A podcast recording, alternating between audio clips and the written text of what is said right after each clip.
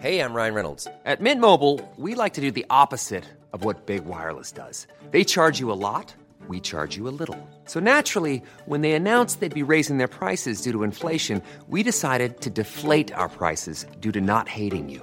That's right. We're cutting the price of Mint Unlimited from $30 a month to just $15 a month. Give it a try at mintmobile.com slash switch. $45 upfront for three months plus taxes and fees. Promo rate for new customers for limited time. Unlimited more than 40 gigabytes per month. Slows. Full terms at mintmobile.com. Música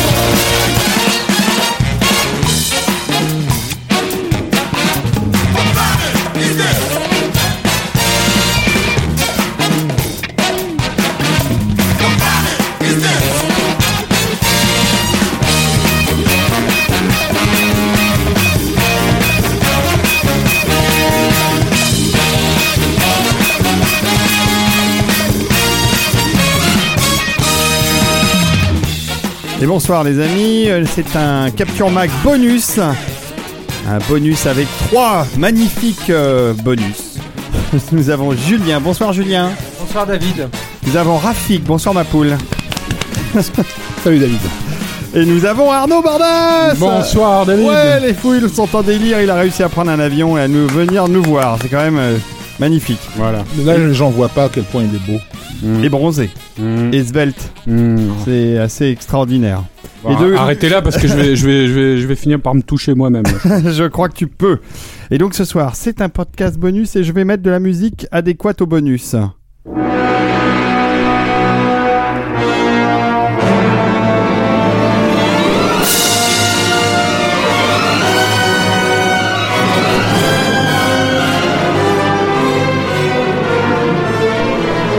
C'est donc sur le thème de King Kong de Mark Steiner. Marc Stein. Steiner Max. Max, Max Steiner. Oh, le prénom, j'y arriverai jamais. Que nous allons euh, parler euh, du roman de Michel Lebris, Kong, euh, paru chez Grasset, l'été dernier, je crois. Non? Là c'est À la dernier rentrée. jour À la rentrée, très bien. C'est un, des, c'est, un, c'est un des livres de la rentrée littéraire. Mm. Formidable. Et donc, musique, euh, musique de, Ma- de Max Steiner, donc on peut préciser euh, éventuellement qu'elle est euh, quasiment à la fondation même de, de l'idée de musique de film telle qu'on se la fait aujourd'hui. oui, car ce film ne date pas d'hier. Il date de 1933 et avant cette date-là, la musique de film n'avait pas forcément la- l'allure qu'on lui donne aujourd'hui, notamment en termes de musique extra-diégétique, euh, notamment en termes de construction euh, opératique euh, avec des leitmotivs et tout ça. Et c'est basiquement Mac- Max Steiner qui a mis en Qui place tout toutes ces règles sur ce film-là. Et, Ouais, et, euh, c'est la, création de la musique de film prend au moins 2-3 pages dans le roman et c'est euh, littéralement épique. C'est vrai. Et euh, la musique, euh, bah, je vous recommande de l'écouter, elle est formidable. Euh, Rafik, dis-moi si je me trompe, Korngold avait pas fait des choses un peu avant ou à la même époque euh, Non, pour- non, non, non, a suivi en fait le. le- Ah, c'est après. Ouais, ça- il, a- il arrive, il arrive D'accord. après. En fait, Moi, il je a- connais pas bien cette période. Il, a- il arrive en 35, je crois, avec Captain Blood. Enfin, il y, a- il y a le songe d'une nuit d'été avant, mais ça, c'était, c'était un, un opéra au départ. Enfin bon, bref, on va pas se perdre là-dedans. On, fera, on fera un podcast spécial un jour. euh, oui, je crois. Musique Je de crois. film pour les vieux. Euh, Et- toi et- et moi, juste. C'est ça, c'est ça. Je crois qu'il va falloir le faire. Donc, Bah, c'est-à-dire euh, musique de film pour les vieux, mais à, à l'image de tout le film, on comprend dans le roman aussi que c'était des, des, des, des, des formidables expérimentateurs qui étaient en train de tout bousculer. Quoi. Ouais. Euh, Un game changer. Voilà, exactement. Mais euh, bah, le truc, après, c'est vrai qu'on a peu l'habitude de parler de, de, de bouquins et surtout de romans. oui, parce que là, c'est un roman. Voilà, dans Capture. Et euh, là, on a voulu faire ça parce que euh, c'est euh, un bouquin, moi, à mon sens, qui euh, détonne totalement dans le, le paysage littéraire français. Mhm. Euh, je pense qu'on peut parler de chef-d'œuvre, quoi. Euh, Ah ouais. et, de, et de romans comme on en voit très peu sortir en France. Quoi. Donc, tu l'as lu. Euh, ouais, ouais, c'est un, bon, oui, un gros pavé, hein, de 900 pages, faut se lancer Je dedans. l'ai pas lu, moi, per- personnellement. Mais une fois qu'on est lancé dedans, ça, ça, ça se lit quasiment tout seul. C'est un immense roman d'aventure. Donc je vais pitcher un petit peu quand même le truc pour, euh, pour ceux qui connaîtraient pas. Mais Le- ça le- serait bien. Voilà, le roman s'appelle Kong, mais en fait, il raconte la vie et l'amitié de Ernest B. Schoedsack et euh, Marianne C. Cooper. Euh, donc les réalisateurs du film de 1933. Euh, donc on pouvait euh, ne pas être sans ignorer qu'ils avaient une vie mouvementée, une vie d'aventurier. Mais à ce point-là, euh, c'est quasiment. enfin, moi, moi j'ai halluciné à, chaque page.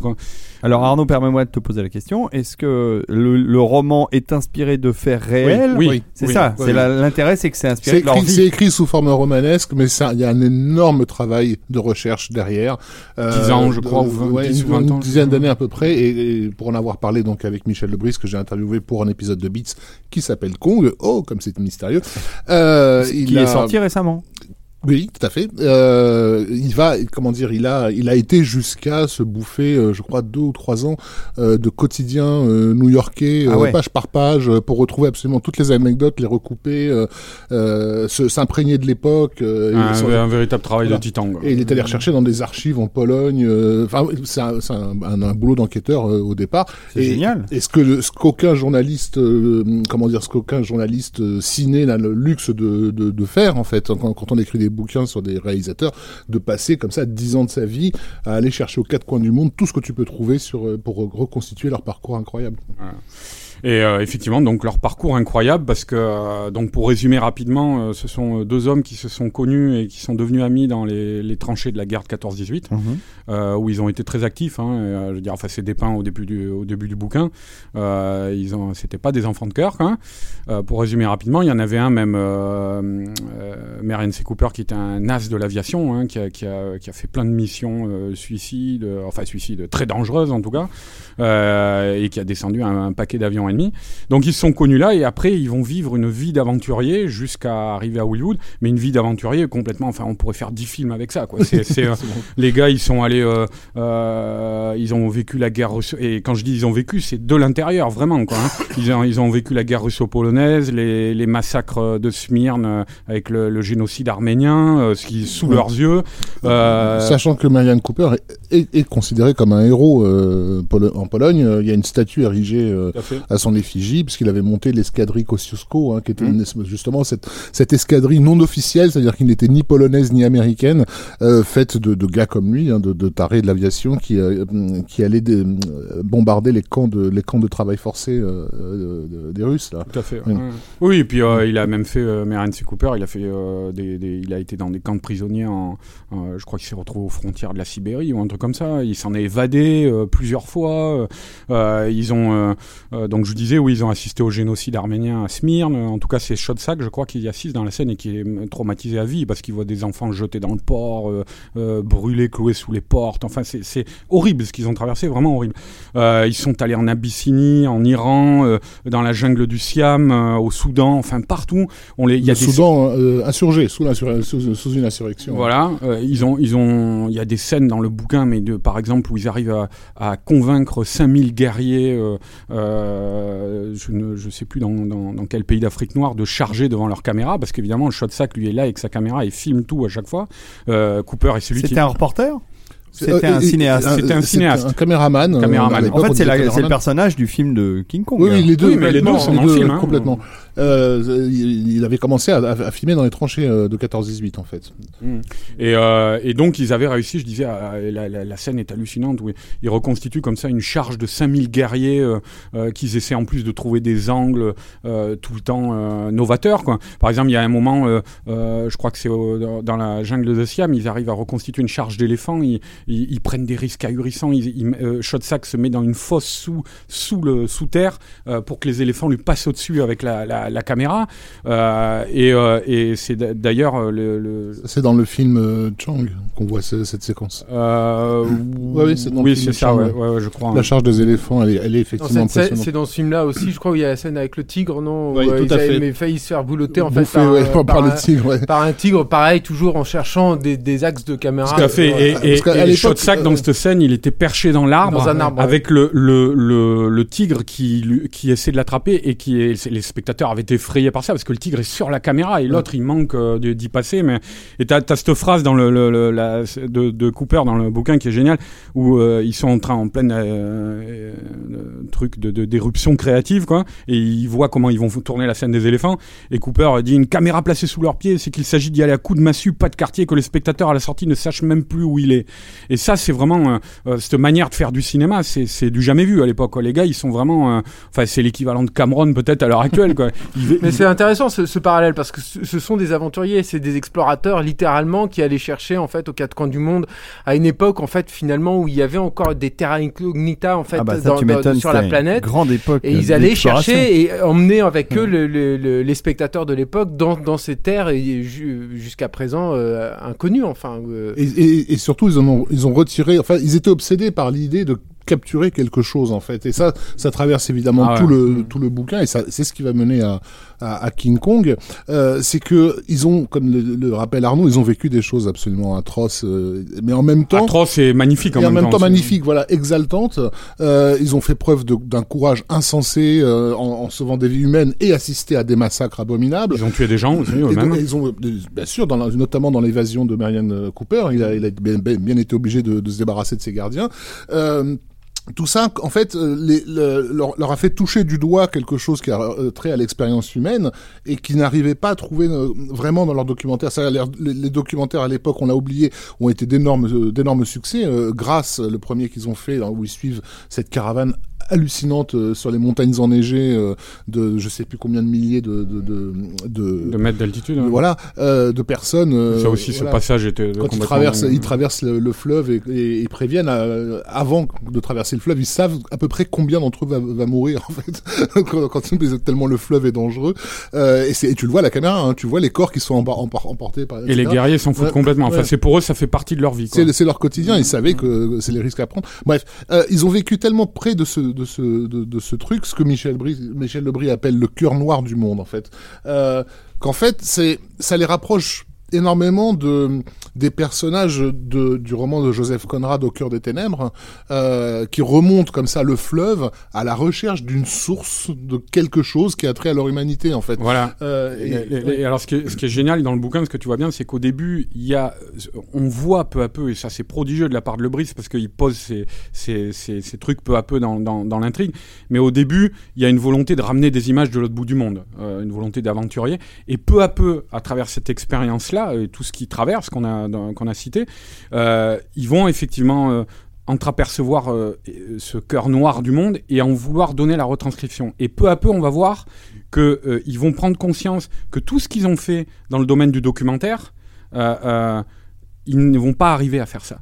Et ils vont peu à peu, et notamment la rencontre avec Willis O'Brien va être très, très importante, euh, ils vont peu à peu euh, réaliser que le meilleur moyen, c'est par la fiction, et pas de créer des images sorties de nulle part, totalement euh, inédites, du jamais vu, et que c'est ça qui leur euh, permettrait d'arriver à toucher ce, cette chose intangible, cette chose que qu'on n'arrive pas vraiment à cerner. C'est de là que... que c'est effectivement la naissance progressive de, King Kong. Enfin, le, roman est effectivement bien, écrit de- de cette façon-là, où tu vois les éléments posés les uns après les autres qui vont finir par créer cette figure archétypale qui a parlé à tout spectateur. L'un des, rares, l'un- des rares grands mythes modernes. Afrique, hein. Et comme tous les mythes, comme les vrais mythes en tout cas, il renferme en lui quelque chose, comme, comme tu, comme tu le dis, d'insaisissable euh, et de- d'extrêmement complexe qui a trait à la, à la nature humaine. Il y, a, il y a un passage magnifique, un petit paragraphe, je vous le lis dans le bouquin justement là-dessus. quoi. Euh, c'est Marianne C. Cooper qui parle encore et il dit Un mythe, reprit-il, surpris par ses propres pensées, en se demandant comment cela pouvait s'accorder à son souci tant de fois affirmé du réel. Euh, n- N'était-ce pas les mythes, dans le fond, qui menaient le monde, soudaient les hommes, les faisaient se sentir plus vastes qu'eux-mêmes, aussi vastes que l'univers N'était-ce pas eux qui les soutenaient dans le noir, les guidaient quand tout venait à manquer Il hésita. Mène Non, ils disent le monde. Voilà, et, et je pense qu'ils sont arrivés à un point dans leur parcours où le cinéma, et ce qu'ils étaient en train d'en faire eux, parce que c'est, c'est- ça n'existait pas avant, le, le cinéma devenait cette, la meilleure manière possible de dire le monde, quoi, à travers, euh, à travers le, le- le mythe dont ils accouchaient. euh, C'est toujours le cas. Et non, mais d'autant plus que je pense que euh, j'en ai, ça j'en ai parlé avec lui du statut de- du, du film King Kong qui est quand même un statut extraordinaire. C'est Tu c'est veux le dire, t'as parlé avec Michel Lebris? Oui, oui puisque j'ai fait comme je te l'ai dit. Non, un- mais tu aurais pu parler un- avec euh, les créateurs de King Kong, mix, mais, euh, mais, mais tu es pas si vieux que ça, Voilà. finalement.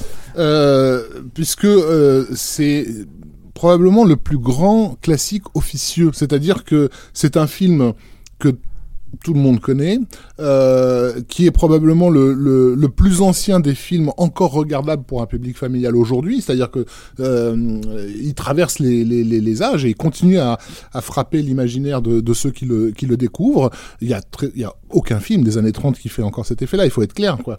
Euh, et malgré ce, ce statut, euh, le magicien d'Oz oui, plus difficilement que Kong à mon sens. Euh, et, et, et, et, malgré ce statut immanquable dans, dans, l'histoire du cinéma, la critique, euh, le monde de l'académie n'ont jamais réussi à se poser sur ce sur ce truc-là. Lorsque un des euh, un journaliste français dans les années 60, par exemple, annonçait à ses collègues, je sais plus le nom hélas du journaliste, ça va me revenir, un gars de midi minuit, euh, qu'il allait allait interviewer Marianne Cooper avec joie, ses collègues lui répondaient mais pourquoi faire? On, en on, on, ça en était à ce point-là. C'est-à-dire que quel intérêt d'aller d'où on s'intéresse à, ce personnage et à, ce film quoi. King Kong, c'est un truc qui est là et que personne ne questionne.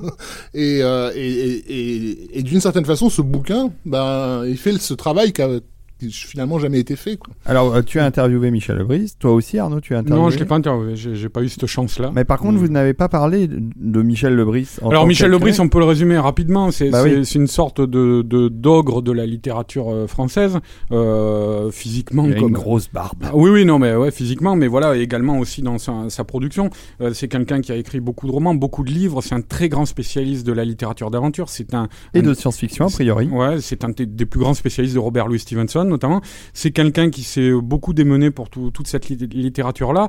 Euh, il a créé le festival Étonnant Voyageur à Saint-Malo, voilà. que tu dois connaître. Magnifique festival. Voilà. Et, euh, et c'est quelqu'un, bon, c'est quelqu'un aussi euh, qui a une vie tumultueuse aussi. Rafi qui t'en a parlé dire, un petit ouais. peu, je crois. On verra ça dans Beats.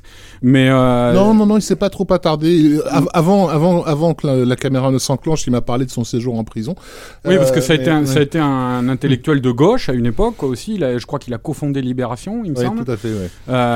voilà. Et, et puis peu à peu, il s'est pris de d'amour pour la littérature de genre, il s'est immergé là-dedans, et c'est quelqu'un et, King, et Kong, son roman, est, est, est euh, euh, vraiment le reflet de ça. Euh, c'est quelqu'un qui a une conception très militante euh, de ce qu'est le genre.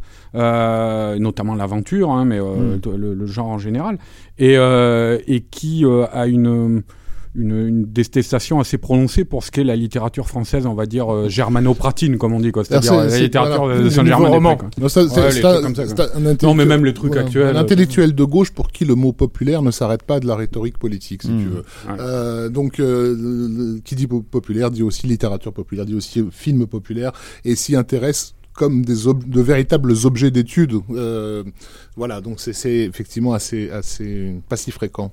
Julien, je me tourne vers toi. Kong, toi, c'est un des films que c'est un de tes films emblématiques. Euh... Bah oui, mais je, je, je, pense pas que je sois le seul. Mais c'est vrai que ce que disait euh, Rafik, ce qui est, ce qui est hallucinant, c'est que moi, je suis, je suis de la génération Kong, Star Wars. Oui, oui, et euh, et, et c'est vrai que même quand tu voyais le, le film après Star Wars, le, le film n'a jamais semblé aussi daté. Mais je pense qu'il y a une cohérence incroyable hein, dans le film et euh, qui est due effectivement, je pense, au, au parcours de de, de Schoedsack et Cooper et, euh, et à la radicalité en fait de l'approche de, de, de filmage de Kong. C'est-à-dire ce, qui est, ce qui est intéressant et fascinant euh, quand tu découvres a posteriori la vie de Schoedsack et Cooper et que tu as vu euh, Kong avant, c'est que euh, tout ce passif en fait de, de documentariste finalement n'est pas présent de façon très voyante en fait dans Kong. C'est-à-dire que euh, Skull Island c'est une pure création cinématographique.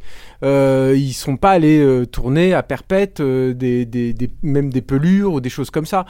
C'est un univers qui existe complètement puis qui est mais qui n'existe justement qui est un décor virtuel hein, en fait, et, euh, et qui est aussi euh, l'héritage de euh, tout un tas de l'iconographie de la culture pop de l'époque les deux films qui vont qui tournent en même temps sont euh, oui euh, tu veux dire voilà, le, les chasses du Zaroff et, ça, euh, et, King Kong voilà. c'est euh, Ernest Bichotsac uniquement le, mm. les chasses du Zaroff mais effectivement il y a des il y a des passages aussi euh, mais c'est vrai que c'est deux films qui qui à eux seuls suffisent à comprendre l'intégralité de la culture pulp de, de l'époque. Et qui dit culture pulp dit, dit culture geek. Donc ils sont vraiment à la à la à la source de d'énormément de, de, de choses Et il y a, y a, moi je, je, pensais là, Julien, quand tu parlais là, euh, le roman, il y a des, il y a les tous les passages sur Willis O'Brien, ça va te faire décoller, faut que tu lises ça.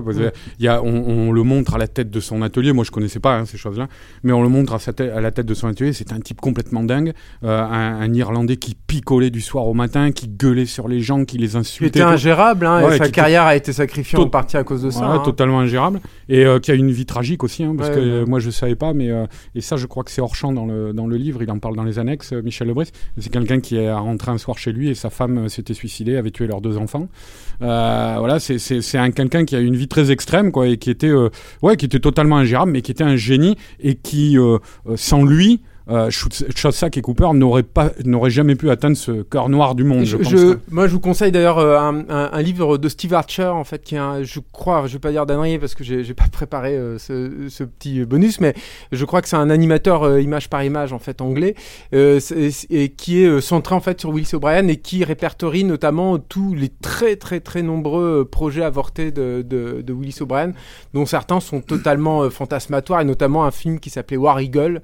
Euh, euh, avec des, une peuplade qui ressemblait un petit peu à King Kong. Hein. Il y avait une peuplade, la découverte d'un monde euh, euh, oublié qui n'était pas encore cartographié, avec des, des, des, gars qui chevauchaient des aigles là-dedans. Mm. On repense encore une fois à Avatar, hein, finalement. Et puis, non, et, puis il y a Peter Jackson qui, aura, qui, en a joué aussi dans, dans cette Et qui se terminait, si mes souvenirs sont bons, au-dessus de New York. donc c'est un combat dans les airs avec des machines de guerre monumentales et donc ces hommes à dos d'aigle en fait qui devaient attaquer euh, ces machines. Voilà, euh, c'est un très beau bouquin avec une iconographie absolument fabuleuse. Et, Peter Jackson, euh, auquel d'ailleurs le Brice dans ses annexes rend hommage. Rend hommage, bien sûr. Et puis on en a, oui, on en a parlé aussi. Et pour, une, pour une raison toute simple, hein, mais on s'en doutait de toute façon, même avant d'avoir ce livre entre les, entre les mains, que Jackson avait fait ses devoirs. c'est King Kong, c'est le film, c'est le film qui lui a fait aller dans la direction de, de, de sa, de sa carrière. Et on sait qu'il a passé sa vie à rechercher des, des, des tas de choses. Sur, il a acheté les props. Il possède une des, une des poupées originelles de, Willis euh, O'Brien. Il a été obsédé pendant des années par ces deux photos de scènes inédites, euh, qui étaient la scène du pit, là, du puits, euh, qu'il a d'ailleurs reconstitué avec son équipe de Weta pour, pour un bonus de, l'édition spéciale de, du King Kong de 1933. Et je recommande cette, cette séquence-là. On peut se douter du coup que, que tout ce que tout ce qui tout ce, qu'il a euh, fait de, son côté un travail d'enquête aussi sur euh, sur Marianne Cooper et Schotzak. Et ce qu'il y a dans le dans son film, dans sa version de King Kong, c'est un son film est un commentaire du film. En fait. Il devait même y avoir fait hérouer. Euh, elle était d'accord. Elle il lui avait expliqué tout le projet et elle, est, elle est décédée. C'est elle qui devait dire le, le, les dernières le dernier dialogue d'ailleurs de, de, King Kong, mais Moi, juste en, pour accompagner ce que disait Rafik, il la la la la l'édition spéciale en fait chez Warner, hein, je crois, hein, qui était sortie d'abord en zone 1 puis qui est sortie chez nous euh, il y a deux ans, en fait, un peu sous les radars, c'est dommage d'ailleurs, euh, euh, comporte un, documentaire absolument monstrueux sur la conception de King Kong, mais aussi sur Schutzak et Cooper, dans lequel on peut voir des extraits des premiers films, des films documentaires, notamment de Schutzak et Cooper. Et j'ai oublié, mais oui, non, mais enfin, par rapport à justement là, au fait que le, film de Peter Jackson est un commentaire de, du film original, voilà, quand tu quand tu vois régulièrement sur Internet des gens qui se posent la question par rapport à des tas de scènes du film en disant mais qu'est-ce qu'on en a à foutre que le marin élise au cœur des ténèbres de Joseph Conrad? Ça veut dire quoi? Qu'est-ce que ça fout là? Tu vois? Et, euh, et, et, quelque part tout le film, euh, toutes les critiques qui sont émises à l'encontre du film, elles touchent à ce point, c'est-à-dire elles touchent au fait que le film est, un, est en train de de donner aux spectateurs des pistes pour retourner vers le film euh, originel. C'est c'est pas c'est pas tant un remake qu'un qu'une post-face en fait. Oui, c'est ça. un commentaire. C'est ça. Hmm.